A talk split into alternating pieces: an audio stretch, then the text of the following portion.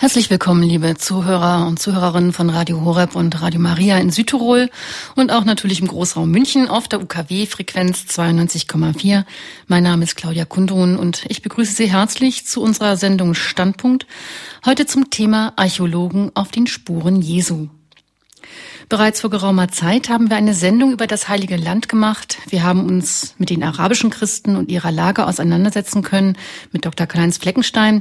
Diese Sendung heute führt uns aber auf andere Spuren, obwohl die Lage im heutigen Israel natürlich immer auch durchscheinen mag.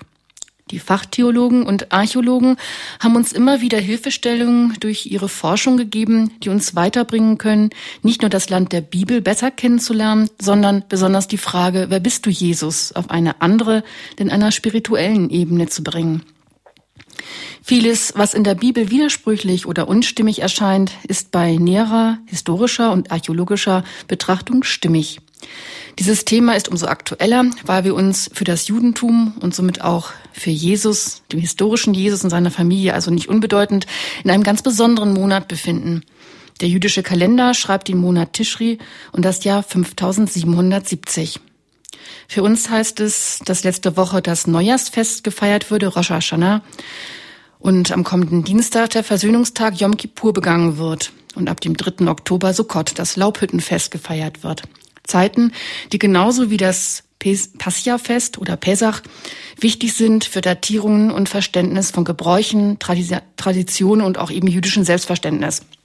Was wichtig ist, um eben auch Jesus als historischen Jesus zu begreifen.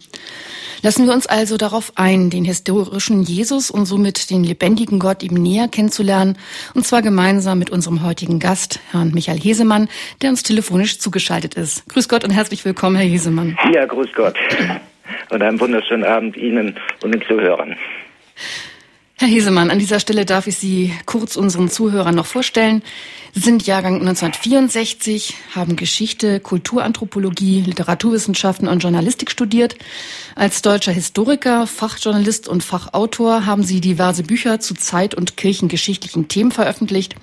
Sie sind vielen unserer Hörer kein Unbekannter. In Standpunkt waren Sie zu Gast mit Themen wie Hitlers Religion und zu Papst Pius dem Zwölften, der Papst, der Hitler trotzte. Und zum Thema heute erscheint von Ihnen im Oktober ein Buch im St. Ulrich Verlag. Genau. Herr Hesemann, Sie sind, wie wir eben gehört haben, Historiker, also weder Theologe noch Archäologe.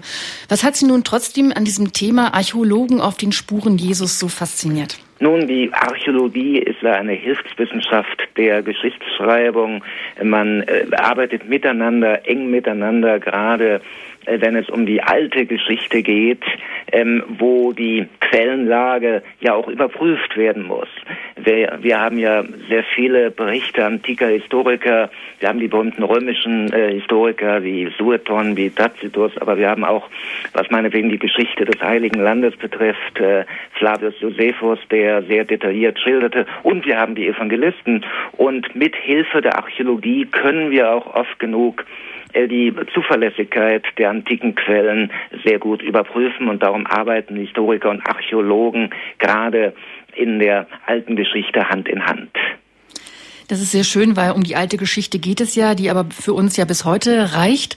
Und ähm, da beginnt es ja eigentlich, wenn wir uns um Jesus, um Nazareth eben bemühen wollen, ihn heute näher kennenzulernen, auch historisch und eben archäologisch dementsprechend fundiert, ähm, dass ja schon seine Geburt im Prinzip im Dunkel liegt, nicht wirklich datiert ist. So ganz Nun, korrekt. Sie wird schon datiert. Ähm, mhm. Sie wird indirekt datiert. Mhm. steht natürlich nicht in den Evangelien im so und so vielen Jahr ähm, des Kaisers Augustus oder des Königs Herodes, aber es steht immerhin, als Herodes König von Israel war.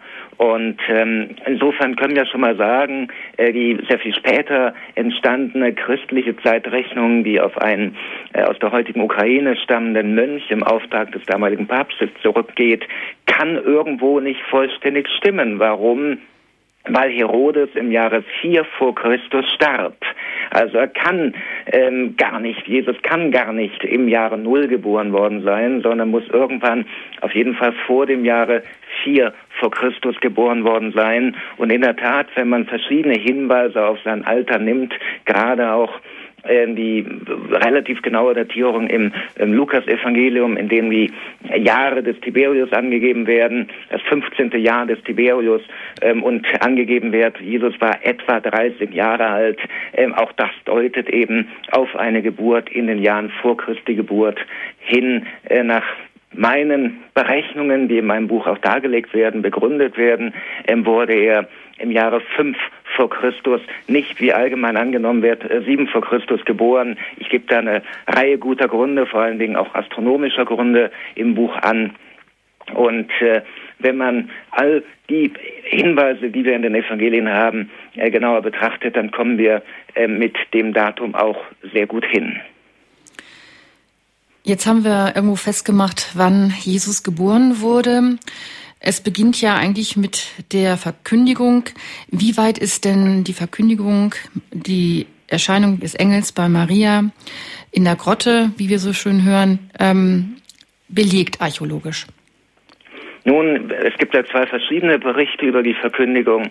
Ähm, wir haben einmal das Protoevangelium des Jakobus, eine ähm, apokryphe Quelle, die aber gerade auch in den orthodoxen Kirchen heute noch eine sehr große Rolle äh, spielt und die mit viel Respekt behandelt wird. Und wir haben den Bericht bei Lukas. Und äh, im Protevangelium erschien der Engel Maria an erster Stelle im Brunnen von Nazareth, während eben bei Lukas er im Haus Mariens erschien. Nun für beide ähm, Orte haben wir eine lange, äh, bis in die Antike zurückreichende Tradition. Beide hat man auch ausgegraben, hat man freigelegt in Nazareth einmal ähm, den Brunnen und eben einmal äh, die Grotte, über der die Verkündigungskirche erbaut wurde. Äh, das Haus selber steht heute nicht mehr in Nazareth, das steht in Loreto in Italien, weil am Ende der Kreuzzüge äh, die Kreuzritter die Steine nach Italien schafften, weil eben in Nazareth eine äh, muslimische ähm, Herrschaft bevorstand und ähm, auf absehbare Zeit eben ohnehin keine Pilger dort mehr hinkamen. Wenn wir die Verkündigung, also wenn wir jetzt einfach das Leben sozusagen von Jesus wirklich auch ein bisschen chronologisch nachgehen wollen, ähm, dann ist nach der Verkündigung das nächste natürlich die Geburt, über die wir sprechen müssten. Und Sie haben es vorhin schon auch angedeutet, Sie sagen astrologische astronomische Form. Astronomisch. Um, äh, astronomische, nein, nein, astronomische Form äh, datieren Sie auf das Jahr 5. Und ähm, wir kennen alle ein astronomisches Phänomen, wenn wir über die Geburt in Bethlehem betrachten, der Stern, der dann doch die Weisen äh, nach Bethlehem bringt. Wie sieht das für Sie als Forschungsergebnis aus? Nun, man hat lange gedacht, der Stern von Bethlehem wäre eine Jupiter-Saturn-Konjunktion, wie die in der Tat im Jahre 7 vor Christus dreimal auftrat. Aber man muss, wenn man äh, genauer äh, in diese Epoche hineinschaut, mal etwas im Hinterkopf behalten, den Hinweis, den wir bei Matthäus finden, nachdem Herodes den Befehl gab, alle zweijährigen oder bis zweijährigen Knaben im Raume Bethlehem umzubringen. Warum zwei Jahre? Ähm, äh, Herodes hat damals nur eine Information gehabt, nämlich die von den Sterndeutern, von den äh, Magi, die ja auch als Könige in der Legende bezeichnet werden, die aber keine Könige waren, die offenbar Astronomen waren, ähm, früher ähm, aus dem äh, mitraitischen ähm, Glaubenskreis, wo ja auch eine messianische Gestalt erwartet wurde bei den Anhängern von Zarathustra und ähm, die deshalb eben offenbar nach dieser messianischen Gestalt gesucht haben. Äh, nun zwei Jahre bedeutet, da begann offenbar eine Reihe von Ereignissen am Nachthimmel, ähm, die dann irgendwo in dem sogenannten Stern von Bethlehem kulminierte. Wenn wir nun in antike astronomische Aufzeichnungen schauen, dann finden wir äh, in den Chroniken der chinesischen und der ähm, generell südostasiatischen Astronomen ähm, einen Hinweis darauf, dass im Jahre 5 vor Christus äh, zwischen Anfang März und Mitte Mai etwa eine Supernova am Himmel erschien. Eine Supernova ist ein explodierender Stern, ein hell aufstrahlender Stern, der in dem Fall relativ äh, niedrig am Horizont stand. Ähm, nun ist die Frage, war diese Jupiter-Saturn-Konjunktion in der Tat Grund genug, dass die Astronomen aufbrachen und nach dieser messianischen Gestalt suchten oder hat sie die einfach nur darauf aufmerksam gemacht, dass irgendetwas bevorstehen könnte, haben die dann zwei Jahre lang wachsam den Himmel betrachtet und dann, nachdem die Supernova erschien, sich auf den Weg gemacht und in der Tat dann im Bethlehem das Kind in der Krippe entdeckt. Das halte ich für die plausiblere Erklärung, weil Jupiter, Saturn alleine genügen nicht. Jupiter auch im astrologischen Verständnis bedeutet einfach, ein König wird geboren und Saturn deutet dann eben schon auf, auf die Juden hin, die ja den Tag des Saturn, den Schabbat, den Samstag besonders äh, geachtet haben. Das war der heilige Tag im Judentum, der Tag des Herrn. Und ähm, Insofern wurden eben die Juden in der antiken Astronomie und Astrologie immer wieder mit dem Saturn in Verbindung gebracht. Aber ein König bei den Juden war noch kein messianischer König. Und ähm, ich folge damit auch den Berechnungen verschiedener britischer Astronomen, die allesamt festgestellt haben, nein, wir haben ja auch noch eine Reihe interessanter Konjunktionen im Jahre 6 vor Christus und dann eben nach einer weiteren spannenden Konjunktion im Februar 5 vor Christus die Supernova die Supernova, die den Himmel dominierte, die von allen Menschen gesehen wurde, die etwas ganz Spezielles war, ein strahlender, ein aufstrahlender ähm, Stern. Und äh, es gibt eine interessante Sache. Ähm, ich habe eben festgestellt, äh, die Supernova begann Anfang März und endete äh, etwa, war nicht mehr am Himmel ähm, erkennbar ähm, gegen Mitte Mai. Nun, die, das erste Aufkommen von der ähm, Jupiter-Saturn-Konjunktion war im Mai 7 vor Christus. Wir haben also, wenn wir vom Mai 7 vor Christus bis Mai 5 vor Christus rechnen, genau zwei Jahre. Und das waren meiner Meinung nach die beiden Jahre, von denen die Astronomen sprachen, als sie mit König Herodes in Kontakt kamen und ihn nach dem neugeborenen König der Juden fragten. Darum eben die zwei Jahre, darum wurden alle Knaben im Alter von bis zwei Jahren ähm, umgebracht, weil dort eben die Himmelsereignisse begannen. Nun haben wir mhm. noch einen weiteren interessanten Hinweis, der dafür spricht, in der frühen Jerusalemer Tradition im vierten Jahrhundert etwa wurde der 18. Mai als der Tag der unschuldigen Kinder von Bethlehem gedacht. Das war der Tag, an dem die Überlieferung nach eben die Kinder von Bethlehem von den Männern des Herodes ermordet wurden. Wenn man das rechnet, Mitte Mai, wie gesagt, war der Stern noch erkennbar. 18. Mai wurden die Kinder von Bethlehem ermordet. Kommt man auch wieder auf, ein, auf diesen Tag. Und es gibt einen noch weiteren Hinweis. Im Prottevangelium ähm, des Jakobus steht, ähm, dass auch der Johannes der Täufer, der kleine Knabe Johannes der Täufer von den Männern des Herodes verfolgt wurde. Es gelang äh, seiner Mutter in einer Berghöhle, ihn zu verstecken, aber sein Vater ähm, Zacharias war ein Tempelpriester im Tempel von Jerusalem und der wurde bei seinem Dienst von den Männern des Herodes im Tempel ermordet, weil er nicht die Frage beantworten konnte, wo sein Sohn versteckt war. Nun haben die verschiedenen Priesterklassen im Tempel von Jerusalem äh, zweimal im Jahr eine Woche lang Dienst. Und die Priesterklasse, die mit Namen genannt wird, ähm, sowohl im Pottevangelium wie auch bei Lukas, ähm, von Zacharias hatte im November und im Mai Dienst, genau in der Woche, auf die auch der 18. Mai fiel. Und darum kann ich behaupten ähm, und behaupte ich in meinem Buch, dass eben die Geburt Christi das wahre Weihnachten offenbar irgendwann auf Anfang März fiel, als die Supernova am Himmel erstrahlte und der Stern von Bethlehem ähm, weithin leuchtete und dass eben die, der Befehl des Herodes auf diese Reihe von beobachteten Himmelsphänomenen zurückging. Nun wissen wir, dass die Flucht nach Ägypten ähm, Jesus davor bewahrt hat, genau wie Johannes, eben halt zu den Kindern, die umgebracht wurden, zuzuzählen. Genau, genau. Trotzdem bleibt die Zeit zwischen dieser Erzählung eigentlich und dann dem, wo wir wissen, dass Jesus mit seiner Familie nach Jerusalem zur Darbringung Jesu im Tempel ähm, wandert und pilgert, wie das üblich ist. Gibt es irgendwie Anzeichen für die Zeit dazwischen? Also die Darbringung im Tempel von dem neugeborenen Kind geschah ja nach 40 Tagen.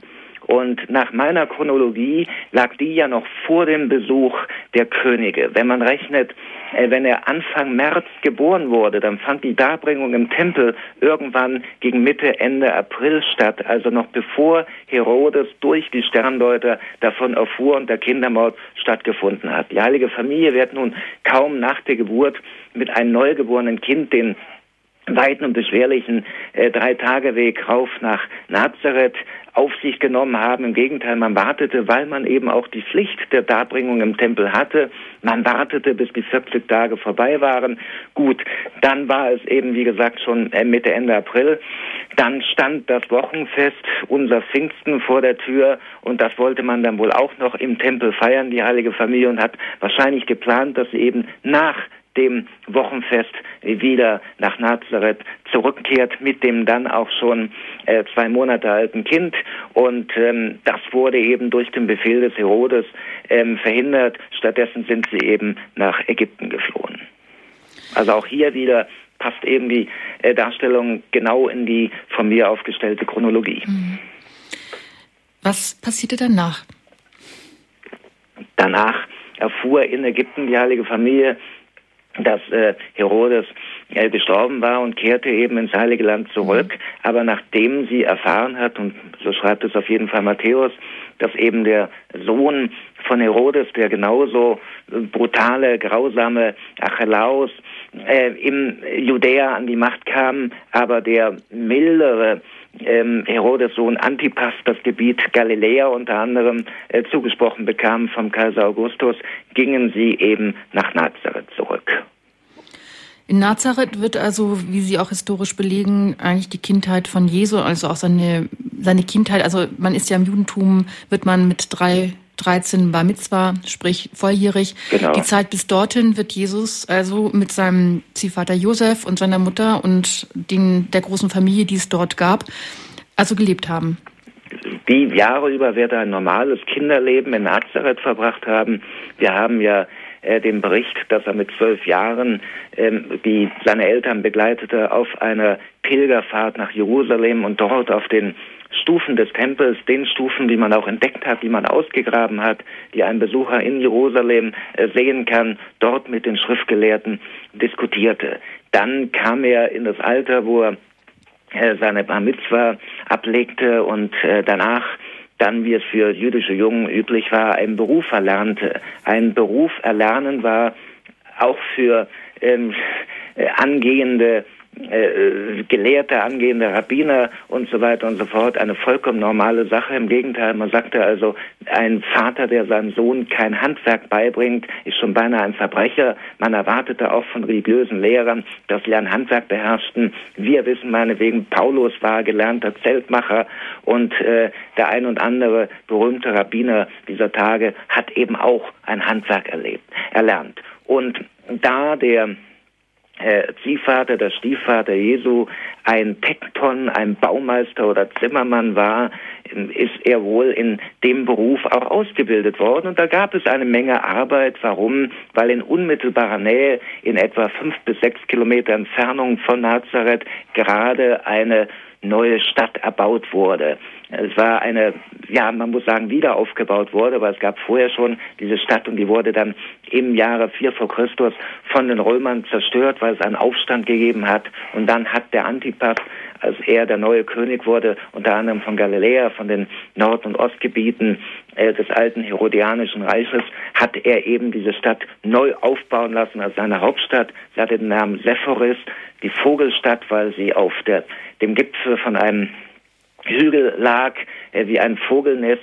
Und ähm, es wurde eine, eine ganz prachtvolle Stadt, die Perle von Galiläa, nennt sie der jüdische Historiker Flavius Josephus. Und da können wir davon ausgehen, dass ein Tekton, ein Baumeister, jede Menge Arbeit gehabt hat und wahrscheinlich dort in Sephoris er auch seinen kleinen Stiefsohn Jesus äh, sein Handwerk lehrte und die beiden dort wirklich einem normalen Beruf nachgingen. Diese Stadt Sephoris ist aber ein hochinteressantes Phänomen, weil es war eine weltoffene Stadt. Es war eine Stadt, in der auch ähm, griechisches Gedanken- und Geistesgut ähm, im Heiligen Land äh, ihren, ihren Sitz hatten, wo es ein Theater gab, in dem äh, das griechische Schauspiel aufgeführt wurde, in dem Waren aus aller Welt äh, zusammen kamen, wo äh, an jedem Markttag Eselskarawanen aus allen Gebieten des Landes kamen, wo auch Gelehrte verkehrten, auch Rabbiner, es gab auch jüdische Priester, die dort herkamen. Es war also keine gemischte, sondern schon eine jüdische Stadt, aber eine weltoffene Stadt. Und so kam also Jesus, der ja nun aus dem Dorf Nazareth stammt, aus einem kleinen Dorf, in dem 300, 400, 500 Menschen etwa lebten, kam eben doch mit der großen, weiten Welt in Kontakt und bekam von vornherein eine weltoffene äh, Perspektive. Sie sagten gerade, es ist eine hellenistisch geprägte Stadt, obwohl es eine jüdische Stadt ist. Ähm, wurde dann dort auch Griechisch gesprochen? Ähm, es wurde auf jeden Fall als zweite Sprache Griechisch gesprochen. Wir können heute davon ausgehen, viele Kollegen tun das, dass Jesus neben dem Hebräisch, was er ähm, können musste, um äh, aus den Heiligen Schriften vorzulesen, was jedem Knaben vor der Bar Mitzvah vermittelt wurde, äh, und neben der Umgangssprache Aramäisch auch Griechisch sprach. Wir haben, obwohl eben Sephoris eine jüdisch geprägte Stadt war, haben wir also viele zweisprachige Inschriften gefunden. Wir haben auch Inschriften gefunden, äh, denen zufolge Titel, Amtstitel, meinetwegen vom Marktaufseher ähm, in griechischer Sprache waren. Und darum Griechisch war dort schon die gängige, gängige Handels- und Marktsprache. Und da wird mit Griechisch der Sprache und der griechischen Kultur natürlich in Kontakt gekommen sein. Darum besteht auch die Möglichkeit, die Evangelien waren ja, soweit wir wissen, alle ähm, ursprünglich auf Griechisch verfasst. Und darum besteht die Möglichkeit, dass einige seiner Zitate ähm, auch wirklich im Originalwortlaut, im griechischen Originalwortlaut überliefert wurden. Es gibt ein Beispiel, äh, wo er das griechische Wort für Schauspieler ähm, äh, verwendet und dieses griechische Wort für Schauspieler, äh, das steht bei uns in der Übersetzung Heuchler, ähm, Hypokrotoi, aber das war das Wort für Schauspieler, ähm, war ein Wort aus der Theatersprache. Und da er so häufig verwendet ist, wird in den Evangelien immer wieder äh, zitiert, können wir davon ausgehen, er hat es irgendwo in diesem Theatermilieu von Sepphoris offenbar aufgeschnappt und hat gesehen, wie dort Menschen eine andere Rolle gespielt haben äh, auf der Bühne und hat das übertragen auf die Scheinheiligkeit der Pharisäer, die eben auch nur eine Rolle gespielt haben und im Inneren ganz andere Menschen waren.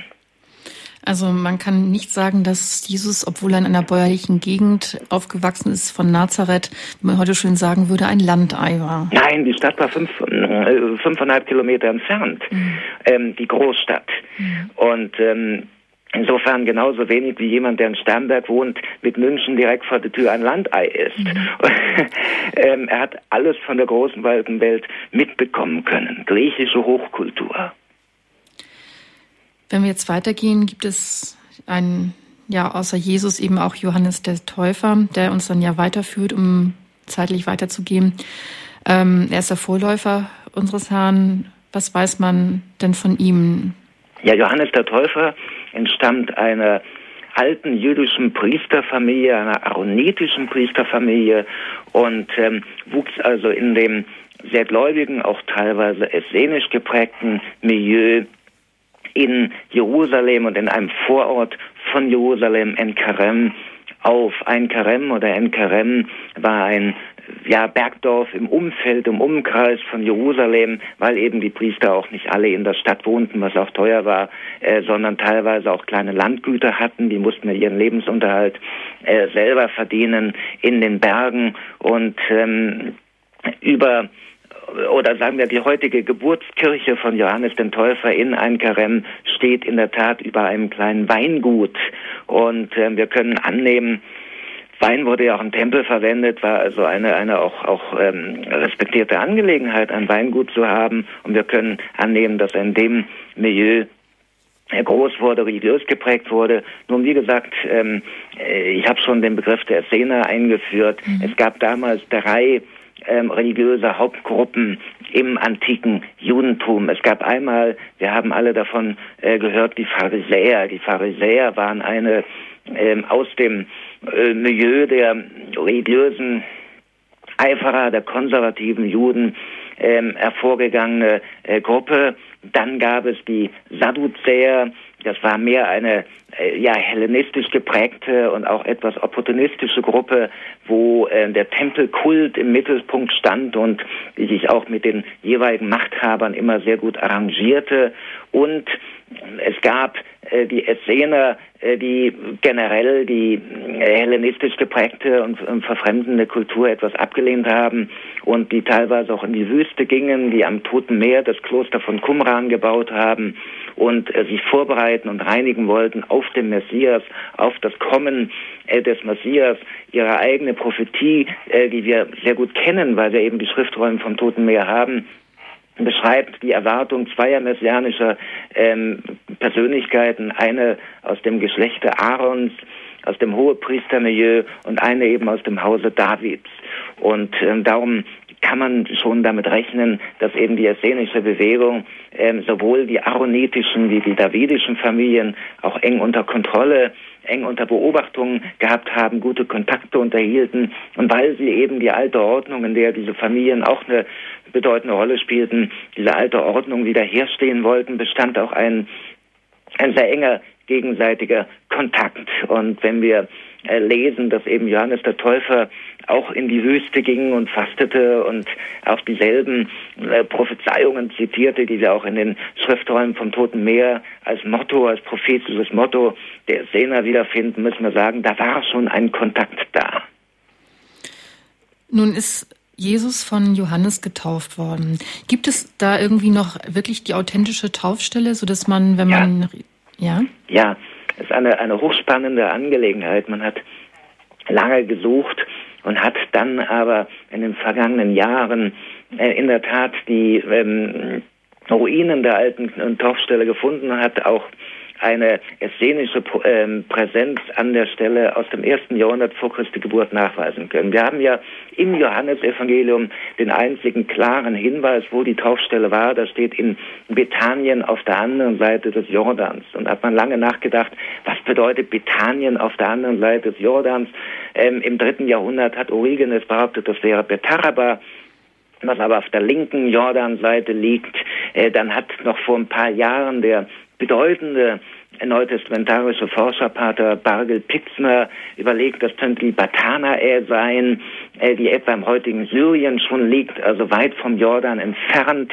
Ähm, und irgendwann ähm, hat man dann angefangen und hat die alten Pilgerberichte aus dem dritten, vierten, fünften Jahrhundert wörtlich genommen, die die traditionelle Taufstelle beschreiben, am anderen Jordanufer und neben der Höhle in der der alttestamentarische Prophet Elias gelebt hat, äh, der ja auch äh, für Johannes eine große Rolle spielt. Ähm, Jesus hat ja auch einen Vergleich zwischen Johannes dem Täufer und Elias äh, gezogen. Und ähm, die Stelle hat man dann freigelegt, nachdem Frieden zwischen Israel und Jordanien herrschte, der Friedensvertrag ähm, in Kraft trat, konnte man in diesem Grenzgebiet zwischen den beiden Staaten archäologische Ausgrabungen durchführen und stieß auf eine umfangreiche Anlage ähm, spätantiker Klöster und Taufstellen und Heiligtümer und eben an derselben Stelle auf Hinweise auf eine ähm, strenggläubig jüdische Präsenz im ersten Jahrhundert vor Christus. Und wenn wir das Wort nehmen, Bethanien, äh, wir haben ja zwei Orte mit dem Namen Bethanien, einmal Bethanien am Ölberg, äh, wo Lazarus und ähm, seine beiden Schwestern lebten und ähm, dann eben Bethanien auf der anderen Seite des Jordans. Da geht man heute nach dem Studium der Qumran-Schriften davon aus, das Wort Bethanien kommt von Bet Anja, Haus der Armen, und war eine Art karikative Einrichtung der Essener Gemeinschaft. Wir haben sowohl klare Hinweise, eine, eine Mikwe meinetwegen, die der Mikwe von, von Qumran gleicht, in Bethanien auf der anderen Seite des Ölberges, wie eben auch auf der anderen Jordanseite, wo es natürlich keine Mikwe gibt, weil man für kultische Reinigung, eine Mikwe ist ein kultisches Reinigungsbad, für kultische Reinigungen in den Jordan ging. Aber wir haben zum Beispiel diese Steingefäße, die für kultische Reinigung verwendet wurden, die überall ein Merkmal für die Präsenz strenggläubiger Juden waren, die hat man dort gefunden und vieles andere. Keine Stadt, aber eine Siedlung, ähm, wahrscheinlich für die Pilger, die auf der anderen Jordanseite ähm, aus dem Norden kamen und an dieser Stelle, wo eine Furt war, den Jordan überquerten, äh, wenn sie dreimal im Jahr zu den Tempelfesten nach Jerusalem kamen und dort eben von den Essenern schon kultisch gereinigt, betreut und vorbereitet wurden. Kann man also sagen, dass wenn Jesus von Johannes dort im Jordan getauft wurde und dass er auch letztendlich dort sein Wirken begonnen hat, im Umfeld der Essener in Bethanien vielleicht auch? Also in diesem sogenannten Armenhaus, was Sie eben erwähnt haben? Ja, wie gesagt, der Name Betania, Haus der Armen, steht eben für eine karitative Einrichtung, die der Pilgerbetreuung auch diente. Es war wie später im Mittelalter die Pilgerhospize. Wer krank war, wurde dort versorgt. Wer kultisch verunreinigt war, durfte dort die drei, vier Tage bleiben, die er für eine kultische Reinigung brauchte. Und wer eben arm war, der, der äh, bekam dort zu essen. Es war also allgemein eine karikative Stelle wie eine Bahnhofsmission heute oder wie gesagt die Pilgerhospize im Mittelalter. Und in dem Umfeld hat offenbar auch Johannes der Täufer gewirkt und eben auch Jesus gewirkt. Wir haben ja sogar im Johannesevangelium den Hinweis, nachdem Johannes, äh, nachdem er ähm, mit Herodes Antipas in Konflikt kam, weil er eben seine ähm, sein Ehebruch anprangerte, ähm, dann an einer anderen Stelle äh, am äh, nördlichen Jordanverlauf in der Nähe von Bethshean dem damaligen Skytopolis, äh, taufte, während Jesus dann eben in Bethanien auf der anderen Seite des Jordans aktiv wurde und die Pilger, äh, zu den Pilgern predigte, seine Jünger tauften. Er selber predigte, er verkündete das Evangelium an eben dieser Stelle. Sie sagten das gerade, ähm, letztendlich ist ging das so weiter. Es gibt verschiedene, was uns dann immer wieder durch die Evangelisten dann auch bezeugt wird. Sie nannten gerade Johannes als jemand, der ja ziemlich genau diese Stelle als einziger bezeichnet. Kann man sagen, dass die Evangelisten denn wirklich Augenzeugen waren, dass sie wirklich da waren und eben halt deswegen so, vielleicht auch gerade nur Johannes, speziell solche ähm, ganz wichtigen Aspekte uns mitgeteilt haben? Wir müssen jedes der vier Evangelien in seiner Entstehungsgeschichte separat betrachten. Und da hilft uns viel mehr die Tradition, die wir haben, die ähm, Berichte der frühen Kirchenväter, als die jüngeren fromm-geschichtlichen Hypothesen, die natürlich auch irgendwo eine Rolle spielen, auch irgendwie äh, legitim sind, aber in vielen Fällen auch in die Irre führen. Also nach den frühesten Darstellungen, sagen wir von Papias, der um 100 herum lebte und schrieb, entstanden die Evangelien so. Am Anfang hat Matthäus, der ja auch ein Zöllner war, der auch eine Kurzschrift, eine Art Stenografie beherrschte, hat die Lehrreden Jesu aufgezeichnet. Und so entstand das allererste Evangelium der Ur-Matthäus, der noch nicht in der heutigen Form das Matthäus-Evangelium war, sondern vor allen Dingen eine, eine Redensammlung. Dann ging der heilige Petrus im Jahre 42 nach Rom und hat dort gelehrt und das Evangelium verkündet und Markus war sein Dolmetscher, weil Petrus natürlich nur wenig Griechisch sprach. Er war ja ein Fischer, er war kein so umfassend gebildeter Mann und er brauchte eben ähm, Dolmetscher auch fürs Latein natürlich. Latein wird er überhaupt nicht beherrscht haben, der heilige Petrus. Und ähm, als Petrus dann wieder nach Jerusalem zurückkehrte, da baten die Römer der Überlieferung nach den, den heiligen Markus, dass er all die Dinge, von denen Petrus gesprochen hat, in der Verkündigung des Evangeliums aufschreibt für sie. Und er hat dann eine Reihenfolge gewählt, die ihm irgendwo logisch erschien, obwohl er eben nicht dabei war. Markus war ja nun keiner der, der zwölf Jünger. Und ähm, das dritte Evangelium wurde, wenn man will, von einem Historiker äh, geschrieben, vom heiligen Lukas, der äh, zwei Jahre lang, während der heilige äh, Paulus in äh, Caesarea Maritima in Gefangenschaft war, in Jerusalem lebte und genügend Möglichkeit hatten, hatte zu recherchieren, hat dann für einen griechischen Konvertiten Theophilos ähm, sowohl ähm, das dritte Evangelium wie auch die Apostelgeschichte geschrieben. Und dann, nachdem die Evangelien geschrieben worden waren und ähm, die, die wahren zwölf, die, die noch am Leben waren auf jeden Fall, ähm, gesehen haben, hoppla, ähm, da stehen ein paar Dinge in der falschen Reihenfolge. Und da fehlen auch noch ein paar wichtige Dinge, auch gerade die, die inneren, die vertraulichen Lehren. Da hat dann der heilige Johannes äh, niedergeschrieben auf der Grundlage seiner Erinnerungen ein Evangelium, was eine Ergänzung in vielen Punkten, aber in, in einigen Punkten auch eine Korrektur darstellt. Und nun wurde lange das Johannesevangelium, weil es eben eine Sonderstellung einnimmt, äh, zurückgewiesen, ignoriert. Man meinte, ja, der hat eine so hochtrabende Theologie, dem ging es ja überhaupt nicht um reale Dinge. Das war ja, man hat teilweise das Johannesevangelium das zweite Jahrhundert datiert, in das späte zweite Jahrhundert. Das ist heute mittlerweile lange widerlegt. Ähm, wir haben A, in Ägypten Handschriften vom Johannesevangelium gefunden, Fragmente natürlich, ähm, die äh, etwa um 120 herum entstanden, von einigen Fachleuten noch früher datiert werden. Also so spät kann es überhaupt nicht entstanden sein, wie oft behauptet wurde. Und man hat festgestellt nach dem Studium der Schriftrollen vom Toten Meer, die Christologie ähm, ist im Endeffekt basierend auf den jüdischen Messias-Erwartungen. Da sind keine neuen, aus der griechischen Welt entnommenen Elemente drin, sondern die gesamte Theologie ist eine urjüdische Theologie. Wenn wir aber vom Standpunkt der Archäologie her mit Johannes umgehen, können wir nur immer wieder staunen, wie genau der war äh, wie konkret Dinge äh, beschrieben werden, die man dann genau so verifizieren konnte. Ich nenne Ihnen ein Beispiel. Mhm. Wir nehmen den, den äh, Teich, das Becken von Bethesda in Jerusalem, in dem äh, Christus geheilt hat und ähm, wo man lange sagte, ja, das war ja eine reine Metapher. Da spricht er also von den zwei Becken, äh, er spricht von den fünf Säulenhallen. Und man hat natürlich die zwei Becken für für das Neue und das Alte Testament gehalten. Und die fünf äh, Säulenhallen waren eben ein Symbol für die fünf Bücher Mose, für die Tora. Und äh, der Name von Bethesda, ähm, Ort der Barmherzigkeit, war ja nun auch ähm, ein, ein sehr symbolträchtiger Name und hat, man hat die gesamte ähm, Geschichte, wenn man schon will, für rein fiktiv gehalten. Und dann haben aber Archäologen Ausgrabungen gemacht und haben festgestellt, es gab in der Tat ein Doppelbecken, was in der Tat von fünf Säulenhallen umgeben war. Und Johannes beschreibt dann, wie das Wasser immer wieder äh, mal aufquoll und dann die Menschen hineingetragen wurden, auch die Kranken hineingetragen wurden. Und man fand einen Mechanismus.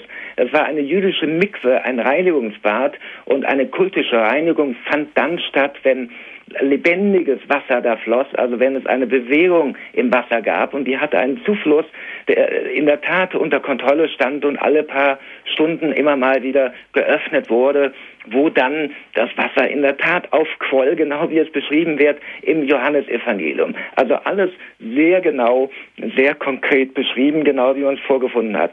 Nur ein Beispiel dafür, dass man eben mit ja, symbolischen äh, Deutungen irgendwo auch in eine Sackgasse kommen kann, wenn man die historischen Grundlagen ignoriert. Ich will damit äh, die moderne Theologie und die moderne Exegese auf keinen Fall in Frage stellen.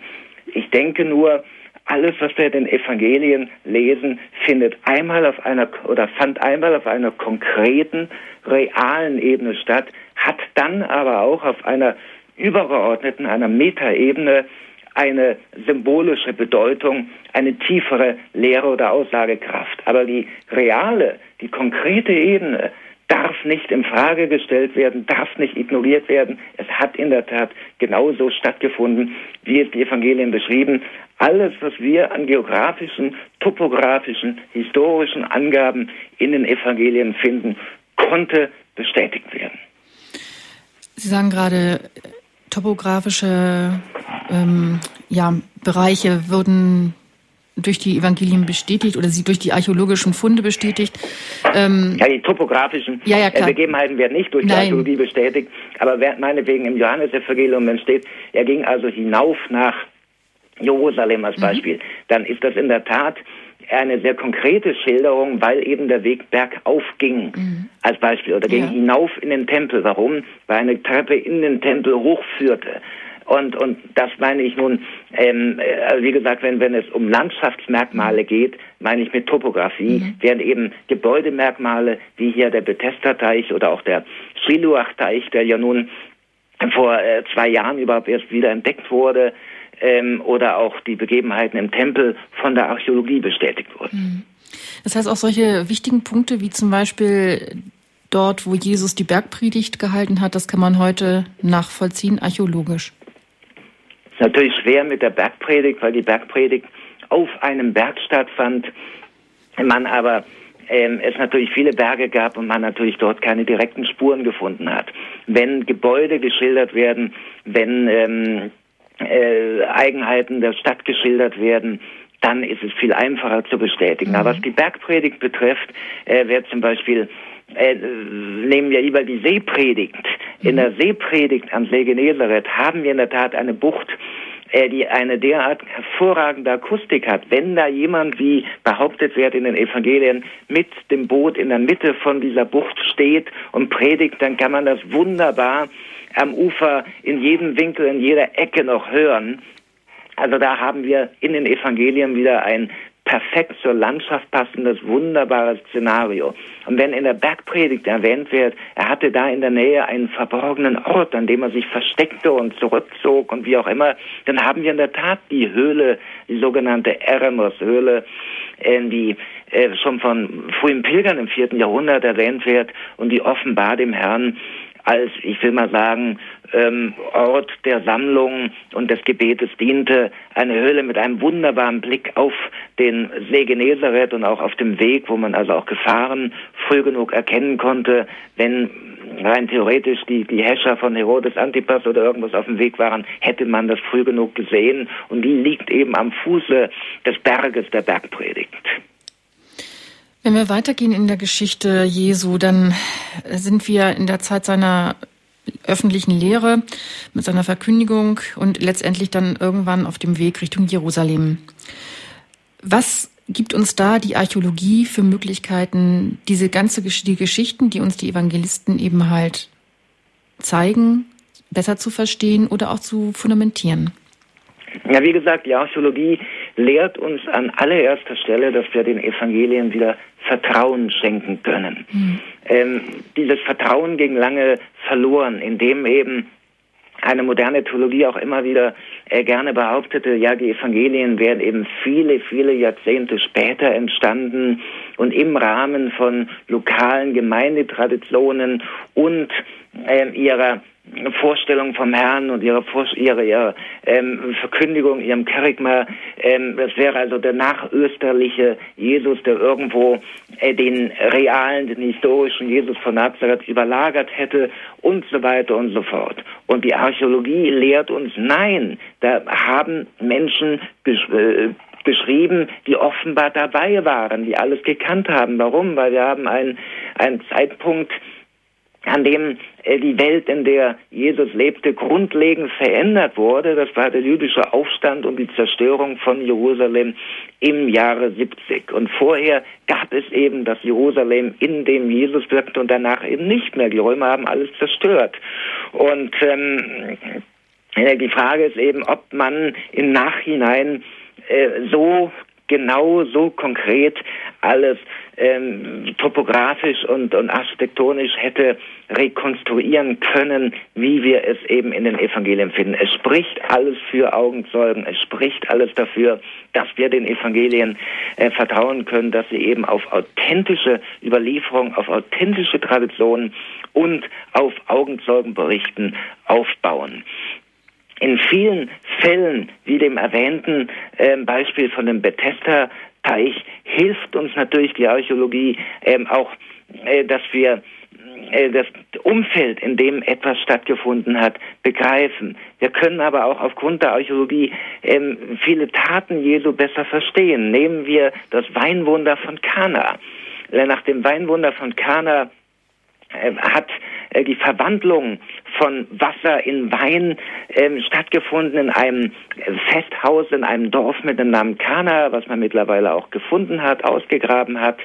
Und äh, da werden also äh, sechs ähm, Steinkrüge erwähnt, in denen Wasser aufbewahrt wurde, wie es für die rituelle Reinheit bei den Juden üblich war. Und dieses Wasser wurde eben in äh, in Wein verwandelt. Nun können wir das natürlich auf einer rein konkreten Ebene sagen, äh, sehen und, und, und fragen, ja, warum hat der Herr das gemacht? Warum ein Wunder, damit vielleicht eine, eine Hochzeitsgesellschaft, Entschuldigung, ist verlaubt gesagt, noch etwas betrunkener werden konnte oder welche Bedeutung steckt dahinter? Nein, es steckt natürlich eine viel, viel tiefere Bedeutung dahinter. Es ging nicht darum, dass die noch, noch, noch mehr Wein brauchten. Es ging nicht darum, dass eine schöne, heitere Feier nicht unterbrochen werden sollte, weil der Wein ausging ging, sondern es ging um eine tiefere symbolische Bedeutung. Das Wasser diente der kultischen Reinigung nach den sehr umständlichen Vorschriften der jüdischen Halacha, der jüdischen Reinheitsgebote. Und in dem Moment, wo das Wasser in Wein verwandelt wird, der Wein war das Symbol für das Blut Christi, wurde etwas anderes gesagt, wurde gesagt, was uns reinigt, sind eben nicht die umständlichen jüdischen Reinheitsgebote und die rituellen Waschungen, die vorgeschrieben wurden von der Halacha, sondern das Blut Christi reinigt uns.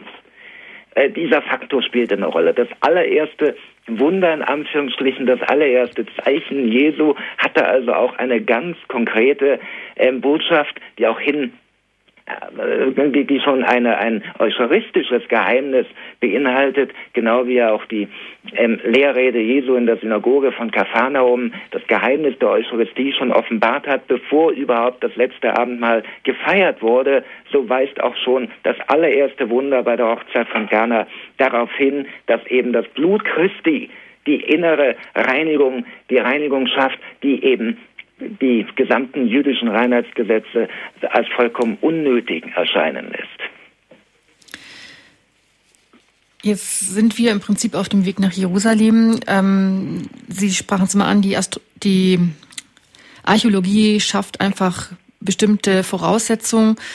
Die Archäologie ist ja schon ziemlich alt, wenn man sich überlegt, dass die Helena, also die Mutter des Augustus, Augusta Helena, ähm, letztendlich ja auch schon im Die Mutter Konstantins des Großen. Ja, Entschuldigung, meine ich auch. Augusta bedeutet einfach Kaiser, Kaiser. das war ihr Titel, Helena Augusta.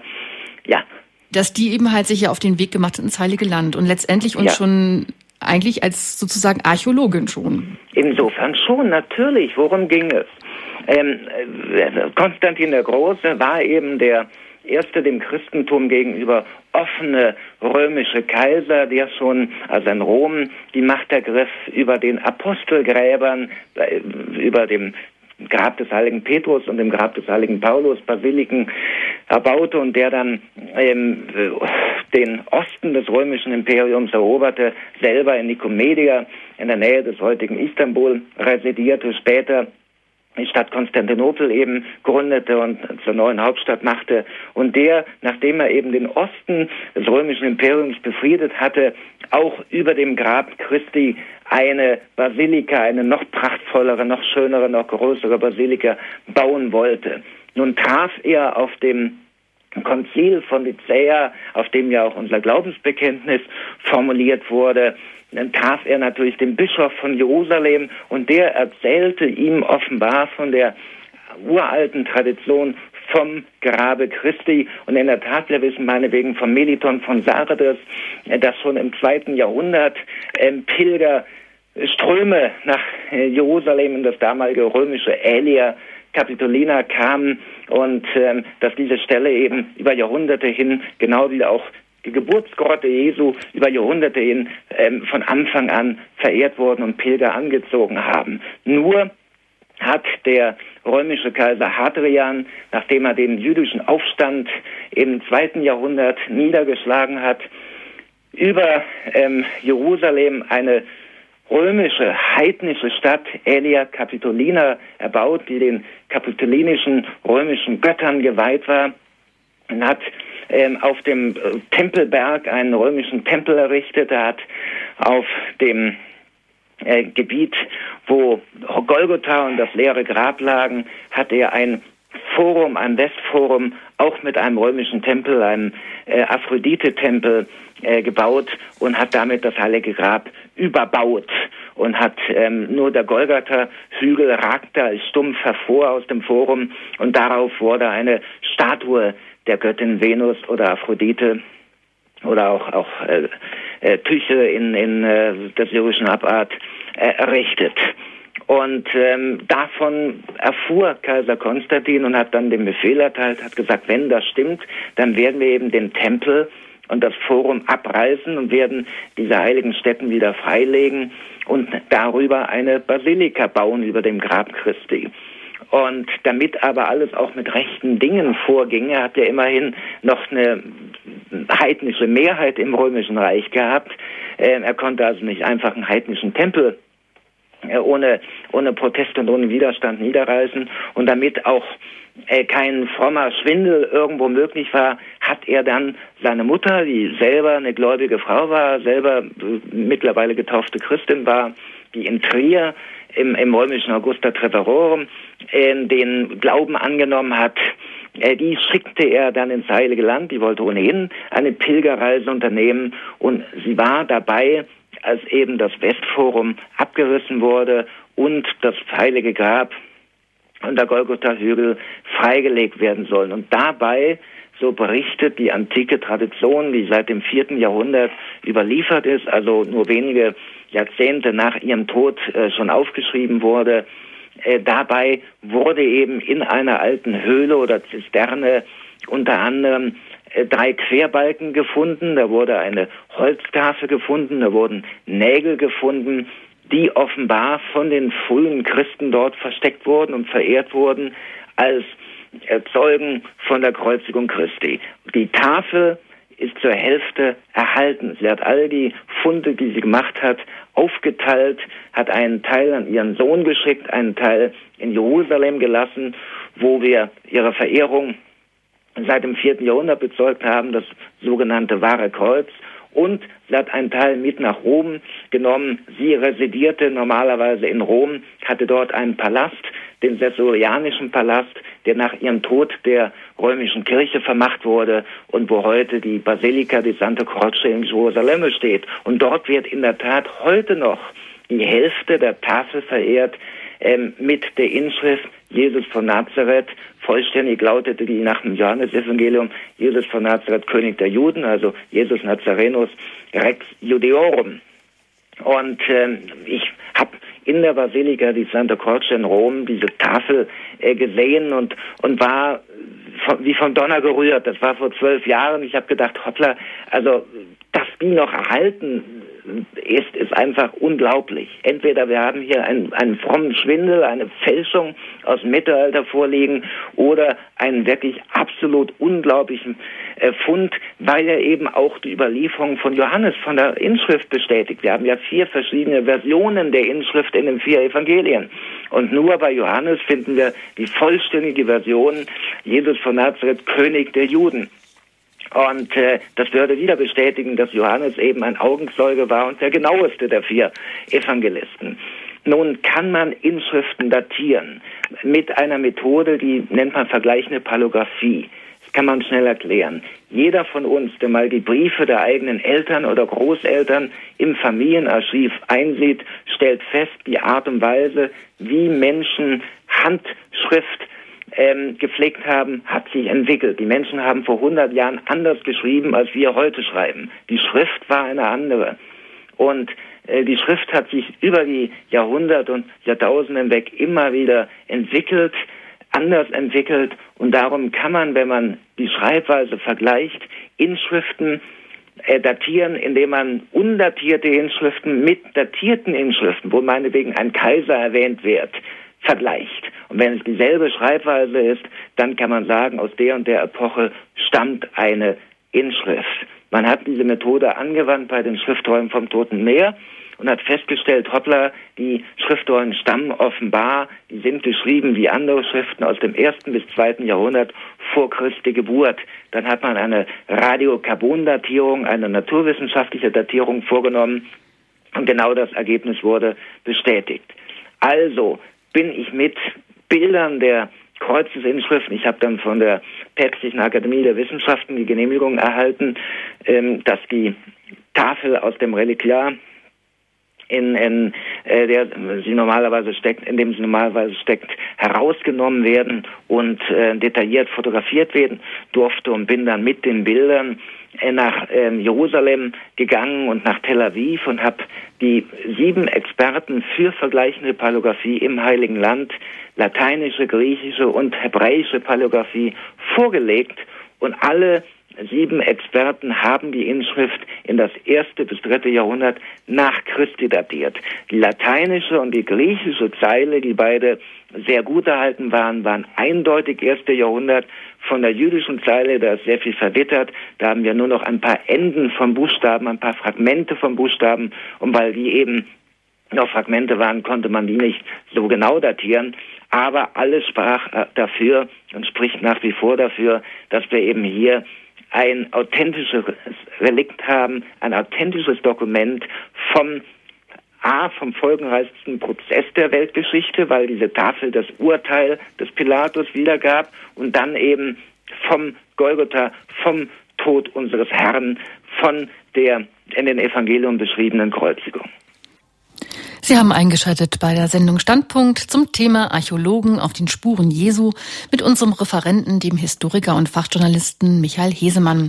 Und es hat uns jetzt schon erreicht, Herr Feldmann aus Kassel. Grüß Gott. Ja, grüß Gott, Feldmann. Kassel. Mir ging es darum, die Sache mit der Geburtsgrotte nochmal etwas zu untermauern. Es gibt ja auch verschiedene Theorien.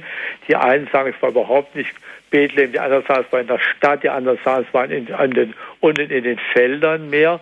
Die Volkszählung gab es auf alle Fälle, die zogen sich über Jahrzehnte hinweg, das weiß man ja.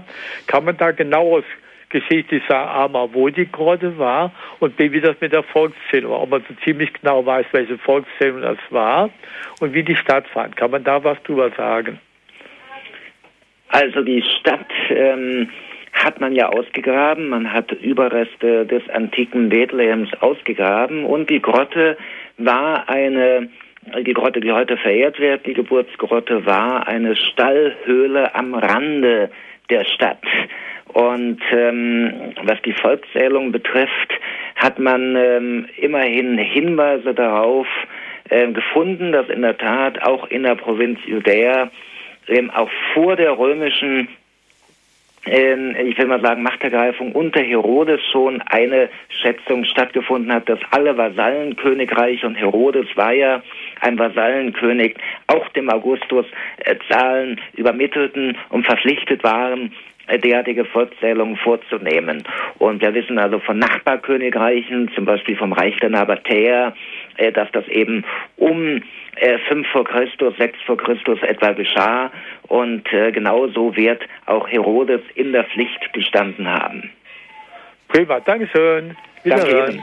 Danke Ihnen, Herr Feldmann. Herzlichen Gruß. Herr Block aus Lichtenau, grüß Gott. Ja, hier Block aus Lichtenau bei Paderborn. Äh, Herr Hesemann, ich habe eine kurze Frage. Und zwar zum Markus-Evangelium, Kapitel 14, Vers 50 bis 53. Äh, geht um die Gefangennahme Jesu. Ja. Ob das ein versteckter Hinweis von Markus auf sich selbst ist. Da verließen ihn alle und flohen. Ein junger Mann aber, der nur mit einem leinenen Tuch bekleidet war, wollte ihm nachgehen. Das haben schon frühe, ähm, schon frühe Autoren vermutet und ich halte die Darstellung für sehr plausibel und ich sage Ihnen warum. In der Apostelgeschichte lesen wir, dass die Mutter von Markus eine wohlhabende Frau war, die in der Oberstadt von Jerusalem ein großes Haus hatte, die Angestellte, Hausangestellte, Diener gehabt hat, die Räumlichkeiten gehabt hat, die groß genug war, als die Urgemeinde sich dort treffen konnte, bei der offenbar auch äh, Petrus ständig wohnte. Und ähm, insofern besteht eine sehr gute Möglichkeit, dass eine so wohlhabende Familie auch Grundstücke unter anderem am Ölberg hatte. Gethsemane bedeutet ja Ölpresse. Ähm, erst später oder erst in den in anderen Evangelien, während es bei Johannes genau verwendet wird, das Wort präzise verwendet wird, bei den anderen Evangelien kommt einfach ähm, der Eindruck auf, das wäre eine topografische Bezeichnung, eine Bezeichnung für einen Garten oder was. Nein, es war eine Ölpresse, die Teil war von einer Plantage, die in einer Höhle lag. Und offenbar hat man eben den Jüngern erlaubt, dass sie während ähm, das Passafest ähm, äh, stattfand und Jerusalem überfüllt war mit Pilgern, dass sie dort eben ähm, übernachten durften.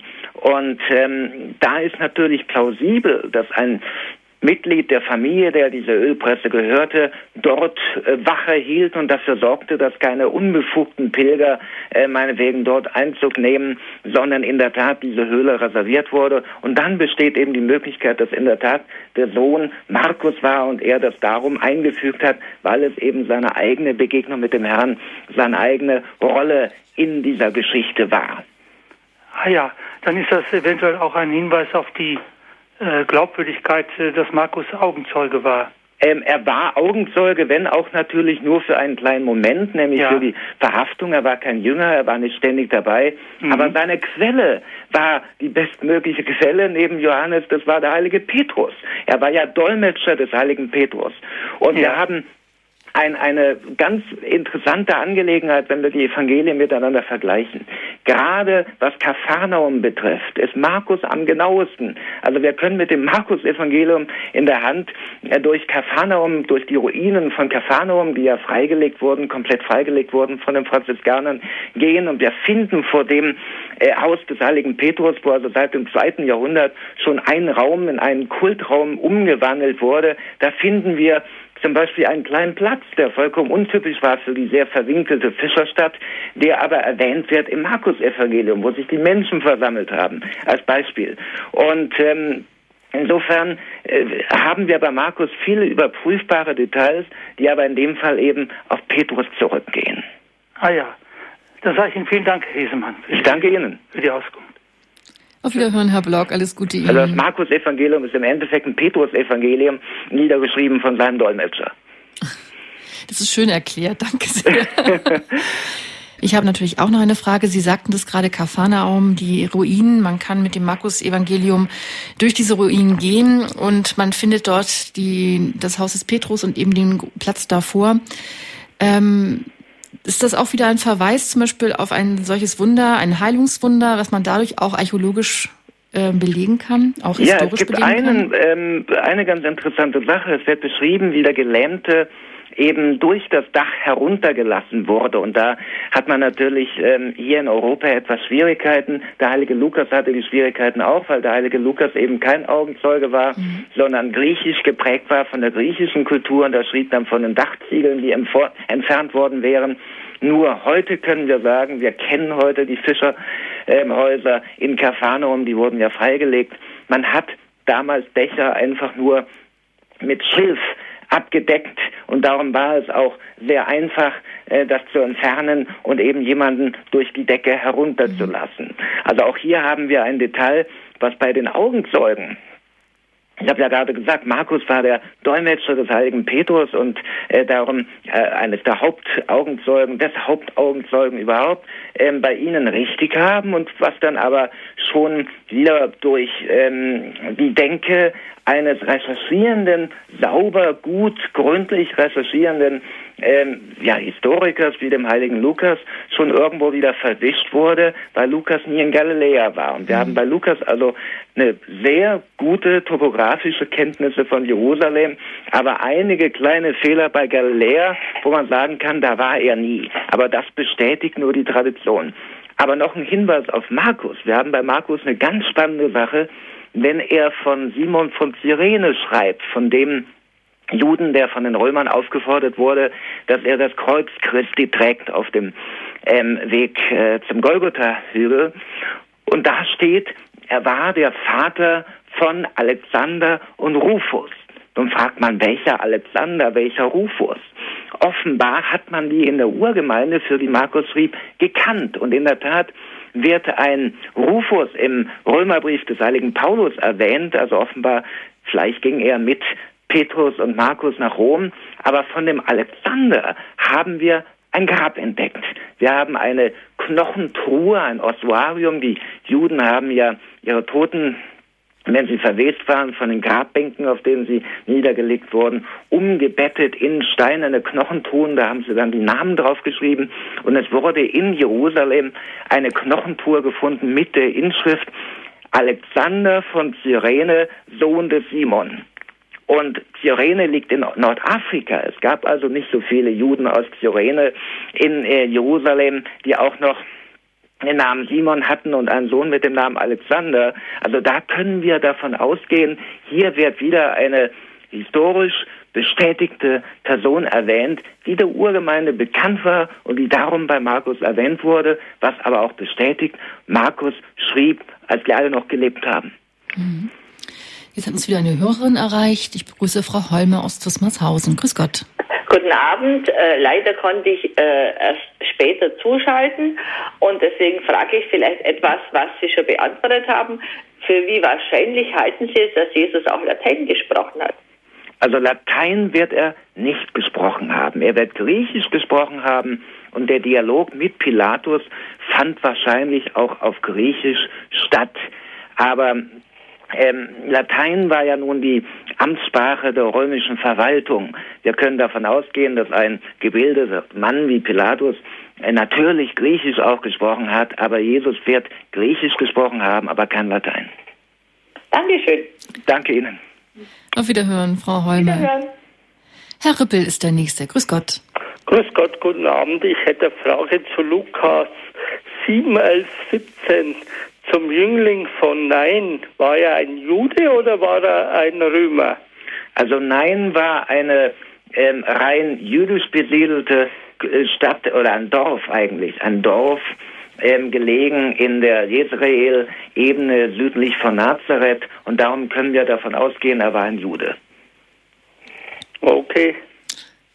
Hat das Ihre Frage beantwortet, Herr Ja, ich habe aber von einem anderen Archäologen was anderes gehört. Da müsste es eigentlich auch ein römisches Zeugnis geben. Irgendein römischer Konsul müsste da oder ja dabei gewesen sein. Gibt es da nähere Informationen? Also ich mir ist unbekannt, ähm, auf welchen Autor äh, Sie hier Bezug nehmen, aber wie gesagt, Nein war nun eindeutig eine, ein jüdisches Dorf und da verkehrte auch kein römischer Konsul. Ah. Okay. Okay, danke Ihnen. Danke, Herr Rippel. Auf Wiederhören. Und Frau Keller ist die nächste. Grüß Gott, Frau Keller. Grüß Gott, vielen Dank für die spannende Sendung. Ich, ähm, ich habe mich immer gewundert über diese Weinwunde vom Kana, weil das ist weder ein Heilungswunder noch ein besessene Wunde noch äh, vom verkrüppelte oder gelenkte. Und äh, ist, ist das Wasser auch ein Symbol für das alte Bund und das Bein für das neue Bund? Ja, aber vor allen Dingen ist das Wasser ein Symbol für die der umständlichen Reinigungsvorschriften der Juden. Und wir lesen ja auch in den Evangelien, äh, wie die Pharisäer äh, Jesus vorgeworfen haben, deine Jünger vollziehen ja nicht all die kultischen Waschungen, die das Judentum vorschreibt. Warum denn? Und dann hat er gesagt, ja, was von außen kommt, verunreinigt nicht nur, was aus dem Menschen herauskommt, verunreinigt den Menschen. Und ähm, so stand er also diesen ganzen umständlichen, äh, über 600 verschiedenen Regeln, was koscher war, wo man sich reinigen musste, mit wem man äh, in Berührung kommen durfte und, und, und, und, und. Ähm, stand er sehr kritisch gegenüber. Und darum hat er ein Zeichen gesetzt, ganz am Anfang seines Wirkens, anstelle dieses Wassers, was für die kultischen Reinigungen notwendig war, was die Juden ständig lagerten, horteten in Steingefäßen, weil Stein koscher war. Anstelle dessen tritt das reinigende Blut Christi, symbolisiert durch den Wein, durch das Sakrament der Eucharistie. Der Sakrament der Eucharistie ist, was wir brauchen, um rein zu werden und nicht äh, 600 und mehr äh, Halacha-Vorschriften. Ah, das ist sehr interessant. Darf ich kurz eine andere Frage stellen? Aber gerne. Warum, äh, warum ist alles auf Bergen, die Taborberg und äh, Ölberg und Berg der Seligpreisungen und äh, ist der Taborberg aufgedeckt? Nun warum? Weil wir ja der Taborberg, ähm, Sie meinen Berg der Verklärung, der Berg der Verklärung wurde ja ähm, in der frühen Tradition entweder mit dem Hermon oder mit dem Tabor ähm, äh, gleichgesetzt. In meinem Buch gehe ich davon aus und ich nenne gute Gründe, ähm, dass es doch der Hermon war. Aber es waren natürlich ähm, Gegenstücke zu den Bergen des, Neu des alten Bundes. Äh, der alte Bund, die Verkündigung an Moses fand eben auf dem Berg Sinai statt. Und darum musste der neue Bund auch auf einem Berggipfel geschlossen werden als Gegenstück. Ah, jetzt verstehe ich. Vergelt's Gott. Vergelt's Gott Ihnen. Einen wunderschönen Abend. Wiederhören, Frau Keller. Sie sprachen jetzt schon davon oder wir haben über die Reinheit gesprochen. Ein ganz wesentlicher Punkt der Reinheit ist ja auch die, ähm, ja, die Wut des Herrn im Tempel, als er letztlich die Geldwechsler ja raustreibt, ja, eben halt, ja. weil ihm die Reinheit des Hauses seines Vaters ihm so wichtig ist. Genau. Sind da auch Belege? Ja, wir haben einen, einen hochinteressanten Beleg. Da kann man natürlich fragen, wenn man die Stelle liest, ja, warum? Äh, er war doch schon vorher im Tempel mhm. auf verschiedenen anderen Pilgerreisen. Warum äh, dieser Zorn des Herrn? Und äh, wenn wir aber ein Stück in den jüdischen Überlieferungen nachlesen, dann finden wir heraus, ähm, ursprünglich fand der Viehmarkt und ursprünglich waren auch die Geldwechsler alle drumherum um den Tempel, aber nicht auf dem Tempelberg. Und dann hat aber Herodes schon in seinem Plan des neuen Tempels diese königliche Halle, die im Endeffekt eine große Markthalle war, ähm, quer auf den Tempelberg gesetzt in dem von ihm erweiterten Bezirk. Und äh, die wurde dann äh, nach der Niederschlagung eines Aufstandes von den Römern zerstört und wurde dann in ja jahrzehntelanger Arbeit wieder äh, errichtet und ähm, in der Tat wurde sie wieder eröffnet, wahrscheinlich im Jahre 28, vor dem äh, äh, Pesachfest im Jahre 28. Und da war es zum ersten Mal, als er wieder nach Jerusalem kam, ein Jahr vorher war es noch nicht der Fall, dass eben in der Halle äh, sowohl äh, das Vieh für die Tieropfer äh, wie eben auch die Wechselstuben der Geldwechsler alles auf dem Tempelberg platziert waren und da hat ihn eben äh, der Zorn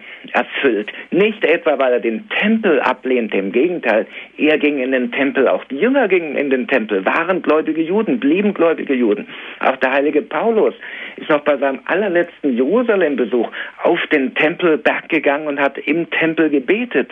Nein, er hat nicht das Judentum verdammt, aber er hat die sadduzäische Clique verdammt, die den Tempel profanisiert haben diese sadduzäische Clique, diese Tempelklicke, wie Sie es so nennen, ähm, das ist die Clique um Kaiaphas und genau. Hannas? Genau.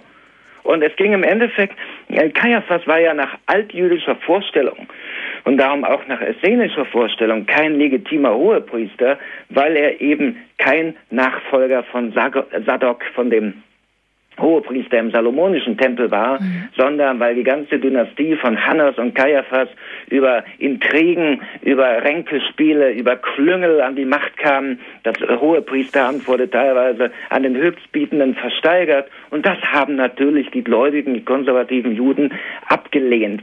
Diese sadduzäische Clique war es eben auch, die mit den römischen Machthabern kollaborierte und die viele Kompromisse einging, die eben den gläubigen Juden ein Dorn im Auge war. Insofern muss man eben ganz stark bei den Evangelien darauf achten, jede Kritik Jesu am Tempel, an der Tempelpraxis, ist nicht etwa Kritik am Judentum, wie es ja äh, im, im christlichen Antijudaismus auch lange behauptet wurde, sondern im Gegenteil. Er plädierte für ein spirituelleres, gläubigeres, traditionelleres Judentum und gegen den Missbrauch durch eine im Endeffekt korrupte Tempelblicke. Letztendlich sind diese zehn, die Sie eben auch beschrieben haben, die sind auch eben archäologisch ja zum Teil, also was man nachvollziehen kann, halt auch gebäudemäßig etc. Aber diese ganze Clique, die ganze Hierarchie, die sich dort breit gemacht hat, ist auch letztlich das Problem, dass den Herrn eben halt überhaupt zur Verurteilung hat führen können. Genau, genau. Und insofern haben viele, viele gläubige Juden, darum hat ja das Christentum auch in, in Jerusalem sehr viele Anhänger gehabt. Wir haben ja auch, äh, auch Pfingsten nach der Predigt direkt von vornherein 3000 Neugetaufte womit eben die Urgemeinde beinahe so stark war wie die Essener, die etwa 4000 Mitglieder hatten, oder die Pharisäer, die auch etwa 4000 Mitglieder hatten. Also es war eine ganz starke Bewegung, der dort betont. Warum? Weil eben viele Juden einfach diese Kritik an der korrupten Tempelhierarchie geteilt haben. Mhm. Okay.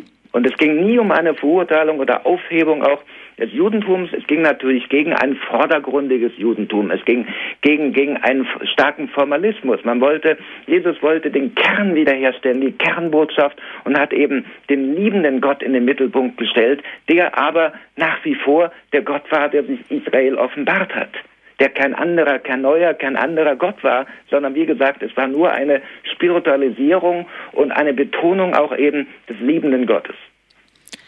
Ich darf Herrn Hager aus Radolfzell begrüßen. Grüß Gott. Ja, grüß Gott in die Runde. Ich hätte eine Frage und zwar, wir haben uns auch mal in einer Bibelrunde unterhalten. Da haben wir dann die Erzählung in Markus, auch in Matthäus steht sie, äh, gelesen, wie Jesus den Feigenbaum verflucht hat. Ja. Und äh, das hat uns irgendwie zu schaffen gemacht, weil äh, der Feigenbaum, äh, die Feigen waren ja noch nicht reif. Nicht? Ja. Und äh, ist die Auslegung richtig, dass eben Jesus äh, damit ausdrücken wollte, dass er so wenig Glauben findet in, äh, oder gefunden hat seinerzeit? Oder wie würden Sie das sehen? Ich bin natürlich kein Theologe, ich bin Historiker und Archäologe. So, und insofern ja, ja. könnten Sie mir eher die Frage stellen, hat man den Feigenbaum gefunden oder nicht? Und äh, ich müsste dann die Frage beantworten, le na, leider nein, weil die Römer haben, äh, haben das gesamte Gebiet um Jerusalem abgeholzt bei der Ja. Belagerung. Aber äh, die theologische Interpretation überlassen wir doch den Theologen in der Regel. Man kann natürlich das eine oder andere aufgreifen, die eine oder andere Schlussfolgerung ziehen aufgrund der des archäologischen Befundes. Aber hier in dem Fall muss ich sagen, das ist eine theologische Frage, eine theologische Deba Debatte. Und ähm, es geht natürlich darum, dass etwas, was noch nicht reif war, ähm, auch, auch wertlos war, verflucht wurde. Das war natürlich ein symbolischer Akt. Er hat sich natürlich nicht aufgeregt ähm, äh, über etwas äh, völlig Absurdes, dass eben, äh, weil noch keine Feigen reif waren, es eben noch keine Feigen gibt, sondern es war natürlich äh, eine tiefere Botschaft dahinter, wie hinter allem eine tiefere Botschaft steckt. Ich sprach ja schon von der Metaebene. Ja, aha. Gut, ja, vielen Dank. Das müsste man an einen Theologen stellen, die Frage. Genau, genau. Gut, vielen Dank für die Auskunft. Danke Ihnen. Vielen Dank, Herr Hager. Auf Wiederhören. Ich habe auch noch eine Frage, und zwar, ähm, wenn wir uns jetzt eine der wichtigsten zehn für uns alle im Evangelium betrachten, die findet statt am Sederabend, am letzten Abendmahl, Ja. wie auch immer, gibt es diesen Abendmahlsaal? Ja, und der ähm, steht auch an einer ja sehr relevanten Stelle, die uns auch wiederum sehr viel verrät über die Urgemeinde. Die früheste christliche Tradition sagte eindeutig, der Abendmahlsaal lag auf dem Berg Sion, wo er ja auch heute noch verehrt wird. Und man hat in der Tat ähm, unter dem der heutige Abendmahlsaal ist ein Bau aus dem Mittelalter, unter dem heutigen Bau Ruinen gefunden von einer kleinen Kirche, einer judenchristlichen Synagoge. Man weiß, sie war judenchristlich, weil die Toranische nicht nach dem Tempel ausgerichtet war, sondern nach dem Berg Golgotha.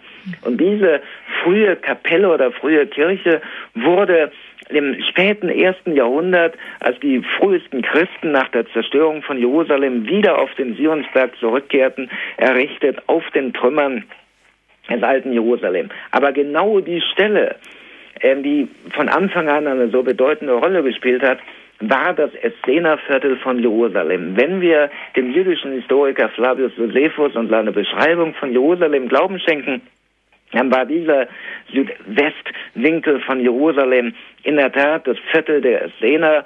Und ähm, in der Tat haben Archäologen vor den Mauern dieses Viertels essenische Mikwen gefunden, also Reinigungsbäder, das Tor, was von äh, Josephus beschrieben wird, das Essener Tor, das in das Essener Viertel äh, führte, wurde ausgegraben und so weiter und so fort. Man kann sagen, hier war in der Tat das Essener Viertel von Jerusalem. Das passt auch, weil in den Evangelien lesen wir, dass ein paar Tage vorher Jesus seine Jünger beauftragte und sagte, ja, also äh, geht mal in die Stadt hinein ähm, und geht an den Brunnen und da werdet ihr einen Mann sehen, der einen Wasserkrug ein, äh, trägt und dem folgt nach und der bringt euch dann äh, zu dem Herrn, der das Obergemach verwaltet und ähm, äh, da könnt ihr dann die Vorbereitungen treffen.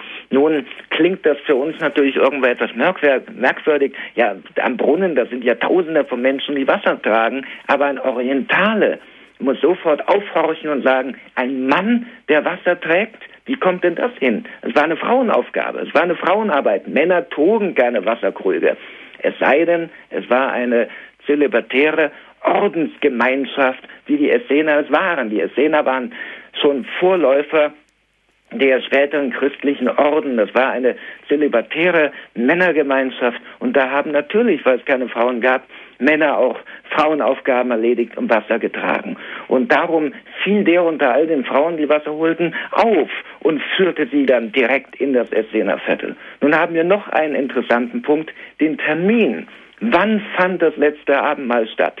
Wir werden ja verwirrt, wenn wir in den Evangelien lesen, auf der einen Seite hören wir, das letzte Abendmahl war das Passamal und dann steht aber, gerade auch bei Johannes, ja, die Priester gingen nicht in das Prätorium von Pilatus, weil sie sich nicht verunreinigen wollten für das bevorstehende Passafest und dann steht auch, ja, in der Sterbestunde Jesu äh, das erwähnt auch der heilige Paulus in seinen Briefen, wurden eben die äh, äh, Lämmer geschlachtet, die Opferlämmer geschlachtet. Wie passt das alles irgendwo ähm, äh, zusammen.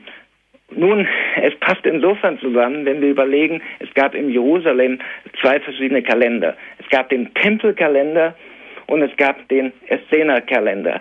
Und der eine war ein Mondkalender, der andere war ein Sonnenkalender.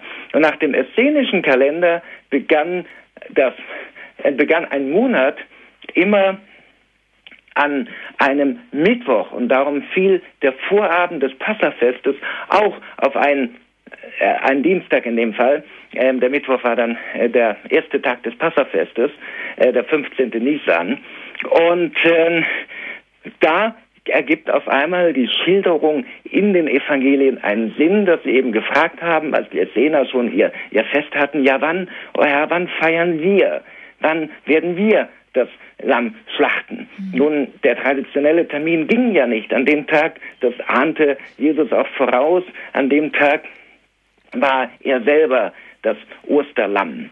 Also musste ein anderer Tag gewählt werden. Man konnte aber nur an einem Ort in Jerusalem vorher ein, ein äh, Passalam finden. Man konnte nur an einem Ort vorher einen äh, ungesäuertes Brot bekommen und einen vor allen Dingen Pissach koscher gemachten Raum. Die Juden haben ja die Räume, in denen sie gefeiert haben und machen sie heute noch äh, mit großem Aufwand gereinigt. Alle Brotkrümel mussten entfernt werden. Wie gesagt, der Raum musste Pessach koscher ähm, werden und das gab es eben nur im Essenerviertel. Nun war der Tag, an dem das letzte Abendmahl stattfand, aber nach dem essenischen Kalender ein ganz bedeutender Tag, nämlich der Tag, an dem das erste Brotopfer, das erste Korn der Ernte dem Herrn dargebracht wurde. Da haben wir also auch wieder eine starke eucharistische Symbolik an dem Tag, an dem eben das Brot als Opfer dargebracht wurde, das Korn als Opfer dargebracht wurde. Die erste Gabe fand eben äh, das ähm, Liebesmahl Christi statt, während eben er selber einen Tag später zum Opferlamm, zum Lamm für unsere Sünden, zum Lamm Gottes wurde. Ja, Herr Hesemann, wir könnten jetzt wahrscheinlich noch um ganz viele Dinge weitersprechen. Man kann dies alles jetzt demnächst in Ihrem neu erscheinenden Buch im St. Ulrich Verlag auch weiterlesen. Es gibt ja. noch viele interessante weitere Punkte und Aspekte. Ja, durchaus. Und ähm, aber eine Frage als Abschluss hätte ich schon: Welche Konsequenzen haben jetzt diese ganzen archäologischen Entdeckungen, die Sie uns auch schildern werden in dem Buch und die Sie auch heute uns hier geschildert haben, auch historischen Aspekte für die Theologie? Erstmal müssen wir wieder ernst nehmen, was schon im Konzil von Chalcedon erklärt wurde. Jesus war ganz Mensch und ganz Gott. Und ähm, viele moderne Theologen wollen das ganz Mensch, wollen seine Historizität ähm, nicht wahrhaben, wollen nicht wahrhaben, dass die in den Evangelien berichteten Taten auch auch sogenannten Wunder oder Zeichen äh, wirklich stattgefunden haben.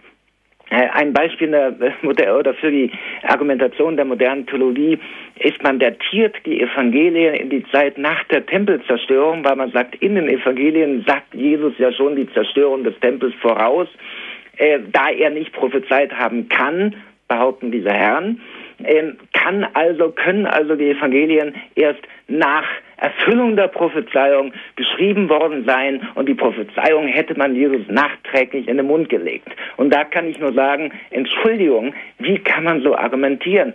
Ein gläubiger Christ muss doch schon mal von der Prämisse ausgehen, dass Gott in der Lage ist, in die Geschichte einzugreifen und in der Tat de facto in die Geschichte eingreift.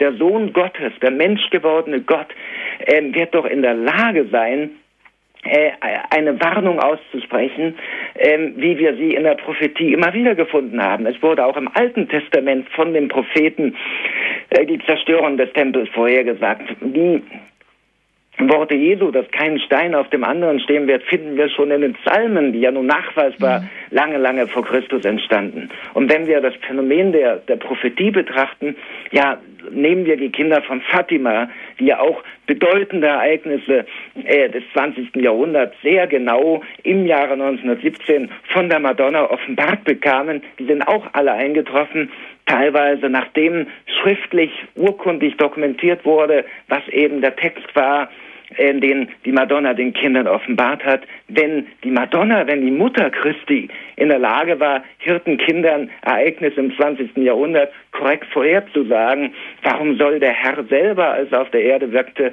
nicht den Tempel, die Zerstörung des Tempels in Jerusalem angekündigt oder vorausgesehen haben, abgesehen davon, dass eben diese sogenannte Prophezeiung gar nicht mal so konkret war, dass man sagen kann, äh, dass es völlig unmöglich war. Aber wie gesagt, die Prämisse der modernen Theologie, dass eben alles Übernatürliche irgendwo ausgeklammert werden muss und für eine ja fromme Erfindung gehalten werden muss, die halte ich für fatal weil damit automatisch ausgeschlossen wird, dass Gott eben selber die Grenzen der Realität setzt und Gott eben in die Geschichte, machtvoll in die Geschichte eingreifen kann. Die Archäologie lehrt uns, die Evangelien sind sehr konkret und sind von Augenzeugen beschrieben worden.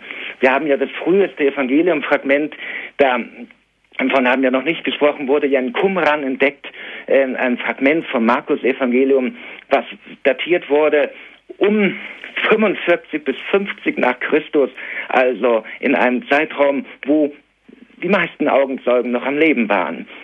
15 äh, Jahre nach den Ereignissen von, Golgotha und nach der Auferstehung des Herrn.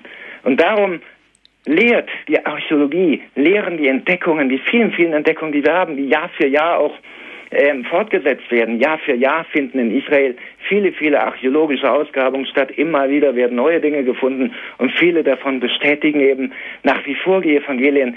Die Archäologie lehrt uns, dass wir den Evangelien wieder vertrauen, dass wir begreifen, unser Glaube ist keine äh, Fabel basiert nicht auf Fabeln, basiert nicht auf Erfindungen und schönen, frommen Wundergeschichten, die irgendwo mal erdacht wurden oder man kann auch sagen erstunken und erlogen sind, sondern auf Wahrheit, auf dem Wirken Gottes unter uns Menschen, wofür es Augenzeugen gibt. Und wenn wir die Paulusbriefe lesen, dann argumentiert Paulus auch, er sagt, wenn die Auferstehung des Herrn nicht stattgefunden hat, hat mein Glaube keinen mhm. Wert.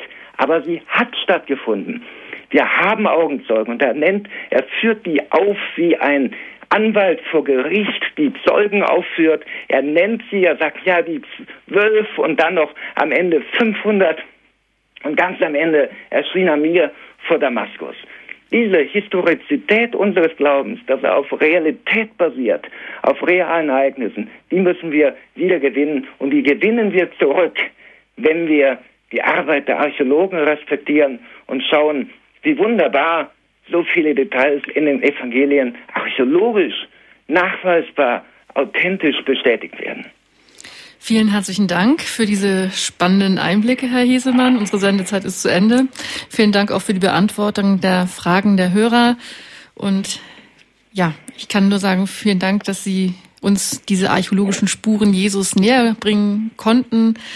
Und ja, vielleicht auf Wiederhören in einer weiteren Sendung immer wieder gerne und ich hoffe, dass Ihre Hörer neugierig geworden sind auf mein Buch. Das erscheint, wie gesagt, in zwei Wochen im St. Ulrich Verlag und ich denke, ähm, oder ich hoffe, dass es für jeden eine spannende Entdeckungsreise zu den Ursprüngen unseres Glaubens wird und neue Horizonte einfach eröffnet und das Vertrauen in die Evangelien, in den Wahrheitsgehalt der Evangelien wieder kräftigt. Vielen Dank. Archäologen auf den Spuren Jesu. Und das war unser Thema heute in der Standpunktsendung mit dem deutschen Historiker, Fachautor und Fachjournalisten Michael Hesemann. Wenn Sie diese Sendung, liebe Hörerinnen und Hörer, noch einmal hören möchten, dann können Sie unseren, bei unserem CD-Dienst eine CD bestellen unter der Telefonnummer 0700 75 25 75 20. Sie können auch auf unserer Homepage www.horeb.org eine CD bestellen oder gleich die Sendung als Podcast oder Audiodatei herunterladen. Ich hoffe auch, dass es für Sie eine spannende Sendung war, unseren Herrn Jesus Christus als historischen Menschen greifbarer werden zu lassen, ihn näher kennengelernt zu haben. Und wenn Sie jetzt die Evangelien lesen, das auch in einem anderen Blickwinkel und Verständnis tun. Ich darf mich an dieser Stelle von Ihnen, liebe Hörerinnen und Hörer von Radio Horeb verabschieden. Es war heute Abend meine letzte Sendung. Ich möchte Ihnen danken für die letzten zweieinhalb Jahre, die Sie auch diese Standpunktsendung immer wieder mit Interesse verfolgt haben und mich im Gebet weiter verbunden mit Ihnen verabschieden. In diesem Sinne wünsche ich Ihnen auch Gottes reichen Segen. Ihre Claudia Kundrun.